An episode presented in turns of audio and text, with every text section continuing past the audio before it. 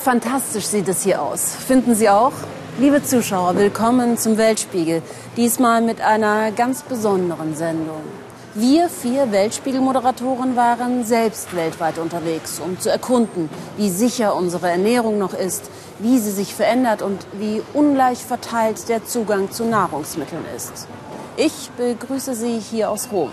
Hier in der Markthalle im Stadtteil Prati findet man alles.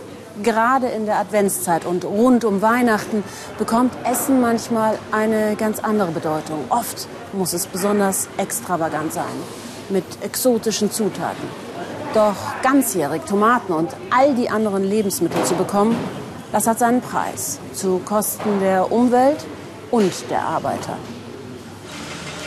Tomaten. Das Vorzeigeprodukt Italiens. Geerntet werden sie meistens von billigen Arbeitskräften. Sehr billigen Arbeitskräften. Teilweise für einen Stundenlohn von 2,50 Euro. Sie kommen aus Eritrea, Äthiopien, Indien und dem Sudan. Sie arbeiten, um hier zu bleiben. Unter jeder Bedingung.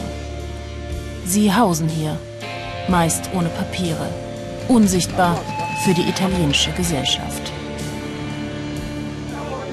bis sie sich im Sommer sichtbar machten. Wir sind keine Sklaven, rufen sie, und genug tote Landarbeiter. Allein 16 ihrer Kollegen sind auf dem Weg zur Arbeit innerhalb weniger Tage gestorben. Keinen schien es zu interessieren. Wir wollen nachfragen, heute ein paar Monate später, ob sich die Situation der Arbeiter verbessert hat. Wir sind hier in der Nähe von Rom, Latina. In diesen ehemaligen einfachen Ferienhäusern von Italienern hat sich Kleinindien angesiedelt. Hinter den verschlossenen Türen und Fenstern leben sechs bis zwölf Personen auf 30 Quadratmeter. Wir versuchen mit den Menschen hier zu sprechen. Einer antwortet uns kurz. Er kommt gleich wieder, sagt er. Er kommt nicht wieder.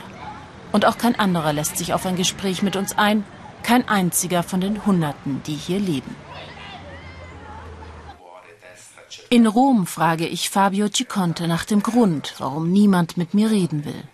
Er ist der Geschäftsführer von Terra, einer Organisation, die sich für die Rechte genau dieser Menschen einsetzt.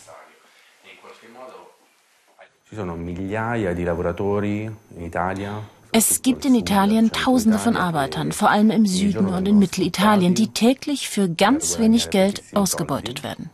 Wenn Sie mit Journalisten sprechen, riskieren Sie Ihren Job und gefährden den Ruf Ihres Arbeitgebers. Deshalb entscheiden sie sich, das nicht zu tun. Denn für viele arbeitende Migranten sind diese wenigen Euro, die sie in der Landwirtschaft verdienen, die einzige Möglichkeit, sich über Wasser zu halten.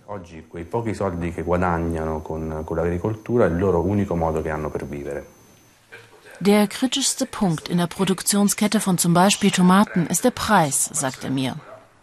E es gibt jemand, auf dessen Kosten dieser Preis geht. Der Großhandel wälzt diese Dumpingpreise auf die Arbeiter ab. Zunächst auf die Landwirte und die dann auf die Arbeiter, die gezwungen sind, in oft unmenschlichen und entwürdigenden Verhältnissen zu leben.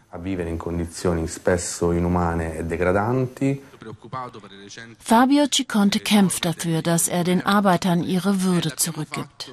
Es kann nicht sein, dass es im Jahr 2018 Arbeiter gibt, die ausgebeutet werden und in Ghettos leben, mitten in Europa. Deshalb organisiert er Konzerte, auf denen die Arbeiter auf der Bühne stehen. Eine Bühne bekommen und so endlich sichtbar werden für die italienische Gesellschaft. Der Kampf um den günstigsten Preis von Nahrungsmitteln im Discounter führt auch dazu, dass billigere Produkte aus dem Ausland importiert werden. Lorenzo Bazzana warnt deshalb davor, dass der Verbraucher oft nicht weiß, woher sein Produkt stammt. Nicht selten verarbeitet man in Italien Tomatenmark aus China.